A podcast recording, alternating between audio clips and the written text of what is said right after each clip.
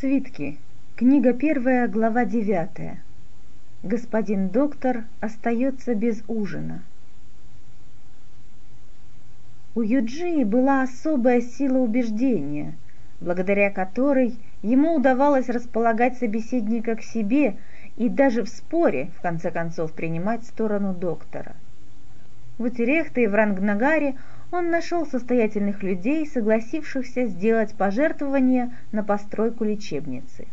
С этими деньгами Юджи приехал в Ро. И очень скоро с ними простился. Зато сарай был обложен камнем и заново покрыт крышей. Обставлять новый дом и лечебницу пришлось уже за свой счет.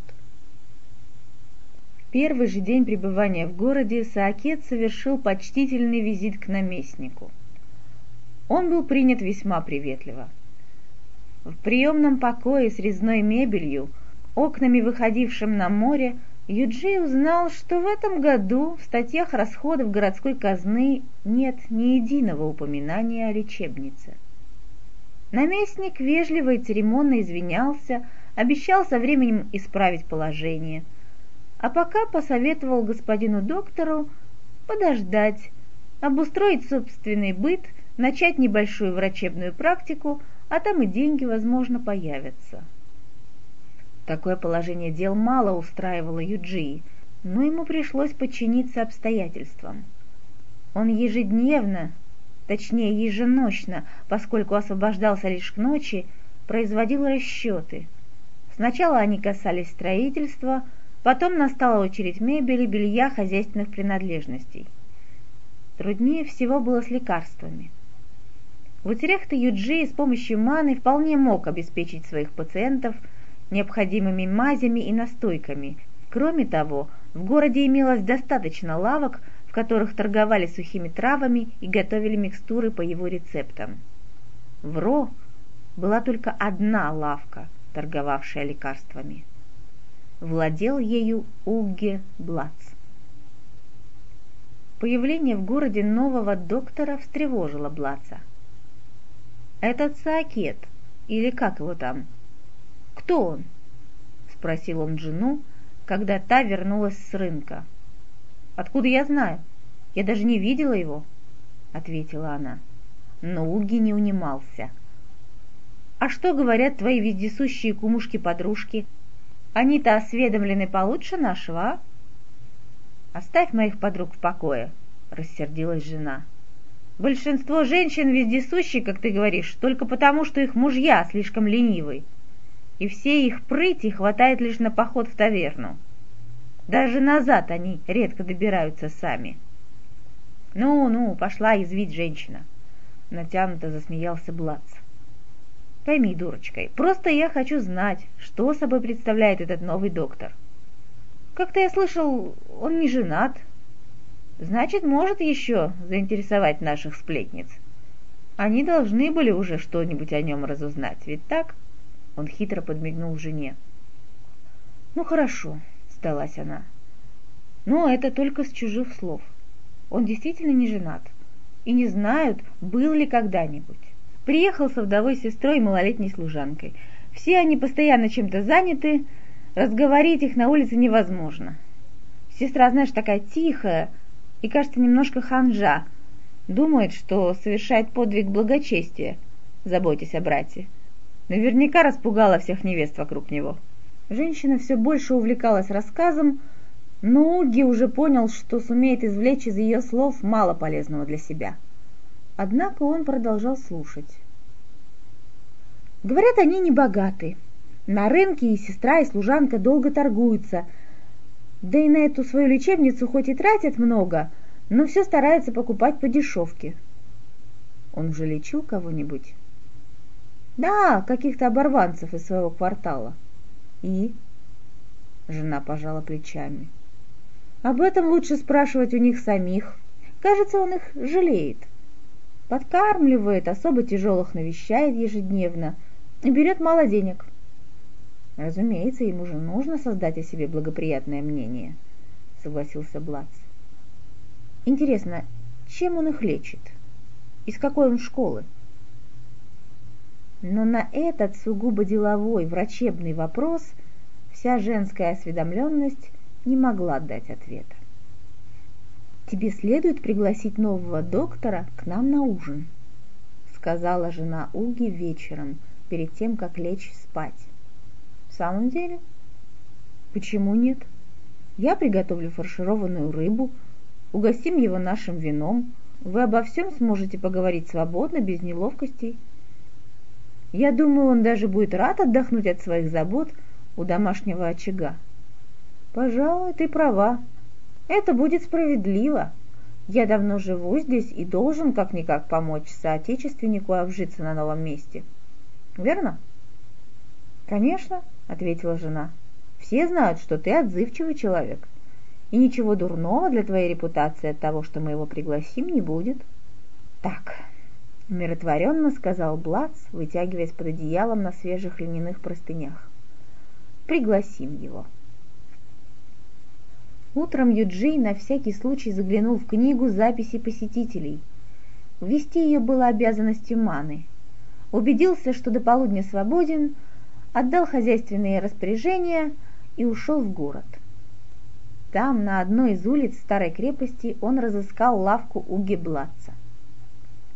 Чтобы попасть внутрь, Саакеду потребовалось взойти на деревянное крыльцо, пристроенное к каменному, сложенному из известняка дому. На крыльце под навесом стояли скамейки. Юджи отметил про себя, что эту идею стоило бы позаимствовать.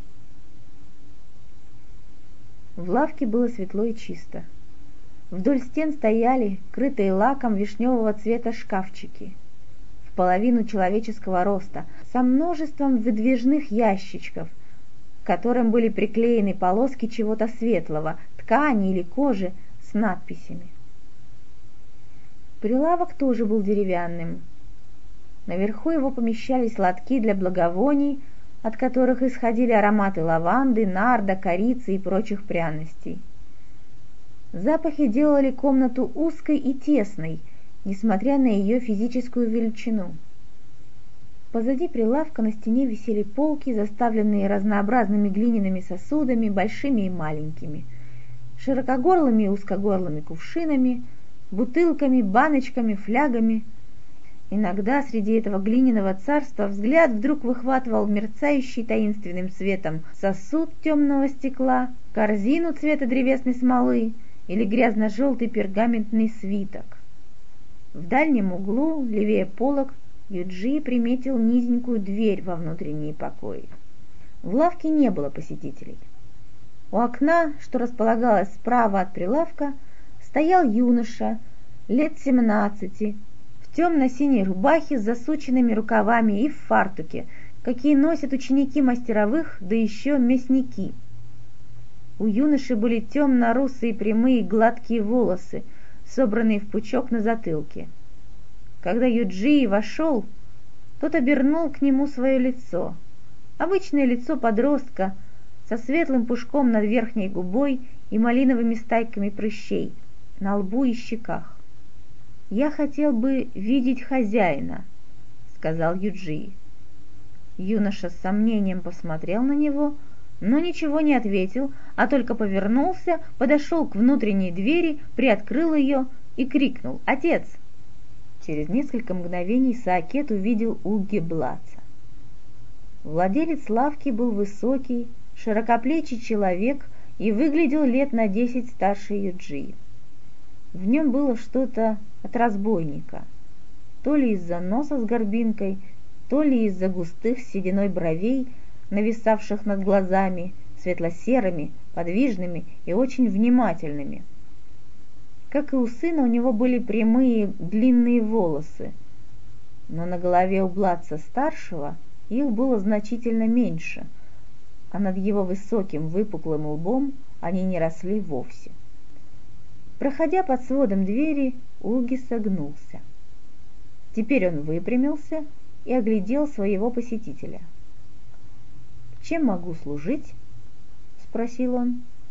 Как показалось Юджи, не без тайной иронии. Юджи назвал свое имя. В хозяине лавки что-то мгновенно переменилось.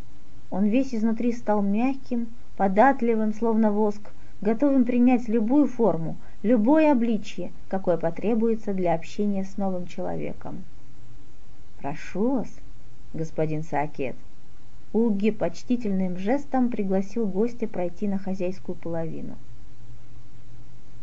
За дверью, из-за которой только что появился Блац, была небольшая проходная комнатка со старой добротной мебелью, массивным столом того же вишневого цвета, что и шкафы в лавке, и стульями, обтянутыми холщовыми чехлами с мережкой.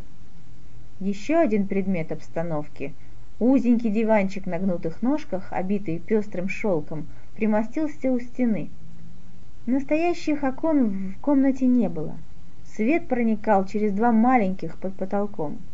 Должно быть, это помещение первоначально не было комнатой и стало таковой позднее, по воле хозяина или хозяйки. Рука последней чувствовалась в убранстве. Она накинула на стулья чехлы, украсила стол плетеной из цветной соломки салфеткой, на которую поставила вазу с сухими цветами и заправленный светильник из обожженной глины, разрисованный виноградными листьями и гроздями. На диванчике она разложила несколько маленьких подушечек, а на стены повесила коврики со сценами из жизни кочевников – Юджи встречал такие повсюду в Ро. Их продавали на рынках и в лавках женщины в длинных цветастых платьях с золотыми монетами в волосах и на шее. Жены и дочери степных пастухов. «Что же вы стоите, господин доктор? Садитесь!» Хозяин пододвинул для гостя один из стульев и сам присел напротив. Но всего на мгновение. Тут же вновь вскочил и осведомился, завтракал ли Юджи, не желает ли он воды, вина или еще чего-нибудь. Получив вежливый отказ, Уги успокоился, сел, склонил голову на бок и из-под своих густых бровей стал выжидательно и с интересом глядеть на Саакеда. Юджи положил большие ладони на стол, сцепил пальцы в замок. Он не чувствовал этого человека. Обычно Юджи начинал беседу с того, что мысленно проникал в самое естество тех, с кем говорил. Ощущение души давало доктору из Утерехта уверенность, что он сможет понять своего собеседника. В Уге он прочитал любопытство и еще некоторую неискренность. Душа же этого лавочника с внешностью разбойника – пока оставалась непонятной. «Приношу свои извинения за столь ранний визит», — сказал он. «Но в другое время я боялся не застать вас, да и сам бываю очень занят. Так вот, о сути моего дела. Когда я занимался врачеванием в Итерехте и до этого в других городах, мне часто приходилось иметь дело с владельцами лавок, подобных вашей я покупал у них травы или рекомендовал своим больным обращаться за нужными лекарствами. Насколько мне известно, вы единственный продавец снадобий и трав в городе. Хозяин лавки засмеялся, показав темные необычно крепкие зубы. Увы, я единственный, кто держит лавку и платит налог в казну, но лекарства делаю и продаю далеко не я один. Любая старуха из вашего квартала составит мне по этой части завидное соперничество. Да и вам, возможно. Чувствуя, что сказал резкость, он поспешил смягчить свои слова. Я шучу, конечно, господин Саакет, но, зная суеверный нрав народа и его привычку искать спасение в любом подручном средстве, даже в овечьем или птичьем помете – Согласитесь, я имею основания так шутить. Охотно верю вашим словам, оживился его гость. Но даже старухи из моего квартала иногда приходят к лекарям в надежде получить более сильное врачебное средство. И мне приходилось убеждаться в этом не раз. Как и в том, что далеко не всякая бабка не так уж невежественна во врачевании. Но разговор сейчас не об этом. Мне бы хотелось наладить с вами...» Тут Юджи запнулся, подыскивая нужное слово. Дружественные отношения, выгодные нам обоим. Что ж, наверное, это можно назвать так. Господин Саакет, предложение ваше лестное и заманчивое для меня, многозначительно улыбаясь, произнес Блац. Уверен, что нам многое откроется благодаря такому общению. Но я так мало знаю о вас. О ваших методах лечения я, простите, не знаю вовсе ничего. Расскажите мне о себе, господин доктор. А то мои знания о вас происходят из слухов, которые приносит с рынка моя жена. А слухи, надо сказать, бродят самые удивительные. Итак, господин Сакет, кто вы и как оказались в Ро? Юджи сложил руки на груди и откинулся на спинку стула. В Ро я оказался, как вы знаете, для того, чтобы открыть городскую лечебницу. Прежде я здесь никогда не был. Честно говоря, я собирался жить и работать в Итерехте. Но ваш город мне назвали в Рангнагаре – Работа здесь была непременным условием существования лечебницы как таковой. И как продвигаются дела? Вопрос, хотя и был задан тоном сочувственным, особого доверия у Юджи не вызвал. «Все, что зависит от меня, делается и будет сделано», — убежденно произнес он. «Что зависит не от меня, в этом я пока не уверен». Городское начальство — Блац понимал его слишком хорошо. Юджи сделал вид, что подразумевал нечто иное, и рассмеялся, как бы над удачной шуткой. И это тоже. Пока мне многое наобещали, а там... Опыт подсказывал ему, что в данном случае не стоит рассказывать о постигшем его разочаровании, и он сменил тему. «Вас интересует мое прошлое?» «Что ж, вкратце вот оно. Шесть лет я состоял в учениках у Халена из Рангнагара, еще три года был его помощником. На лице Блаца мелькнуло выражение удивления. О Халене он был хорошо наслышан. Слова Юджи пробудили в нем два чувства – восхищение и недоверие. Затем 12 лет служил военным лекарем, участвовал в походах. Последние три с небольшим года жил в Утерехте – лечил. Вот и все, наверное. Закончил свое жизнеописание Юджи. Действительно, коротко и по существу, согласился Уги. Да. Итак, вы ученик знаменитого Халена. Невероятно. В нашей глуши. Что же не остались в столице? Я слышал, ученики великих людей, это особый, так сказать, клан – школа, и все, кто в ней состоит, держатся вместе. Разве не так? Не совсем. Люди приходят и уходят, когда заканчивается время их ученичества. Да, мы старались не терять друг друга из вида, все те, кто учился у Халена, но путь каждый выбирал сообразно своим желаниям. Если говорить обо мне, то у меня было несколько причин покинуть учителя. Я был молод, хотелось большей самостоятельности, чего-то нового. А вы самолюбивый, господин доктор. В это время с удовлетворением думал Уги. Вам хотелось большей самостоятельности? Знаем. От великих просто так не уходят. Рядом с Халеном ты был неприметным, непризнанным, одним из многих. Вот оно, объяснение твоей прыти. У меня большой опыт лечения ран, переломов, удаления опухолей, внутренних и наружных, а так вообще приходилось иметь дело с болезнями всякого рода, от головной боли до подагры, не считая повивального дела. Последние слова Юджи переменили ход мыслей Блаца. А как вы относитесь к кровопусканию? Я слышал, в столице это очень распространенное средство. Осторожно спросил хозяин лавки. Сам он частенько отворял кровь и теперь хотел услышать слова одобрения в адрес своей методы. «Не злоупотребляю и другим не советую», — отрезал Юджи, ломая хрупкий мостик взаимопонимания. Дальше продолжалось в том же духе.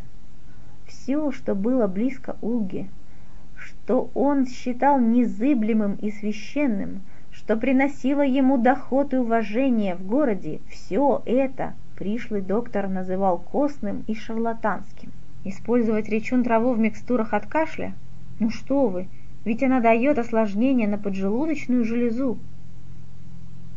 Прикладывать сырое рубленое мясо к нарывам? Дикость, достойная какого-нибудь ведуна в стойбище кочевников. Окуривание против оспы и тифа? От них один смрад и никакой пользы. К концу разговора в Ро не осталось человека, более не расположенного к Юджи и его методам, чем Уги Блац. Но хозяин лавки был вежливым собеседником. Он заверил Саакеда в своем почтении и пообещал всячески содействовать тому в работе. Распрощавшись с Юджи, Уги велел сыну впредь все, что не попросит приезжий доктор, продавать по двойной цене. А жене сказал, это человек из породы неугодных. Такие умны, упрямый и опасный, даже в провинции. Неудивительно, что он не задержался в столице. Будь я на месте Халена, я бы точно не оставил такого подле себя. Хорошо, что мы не пригласили его на ужин.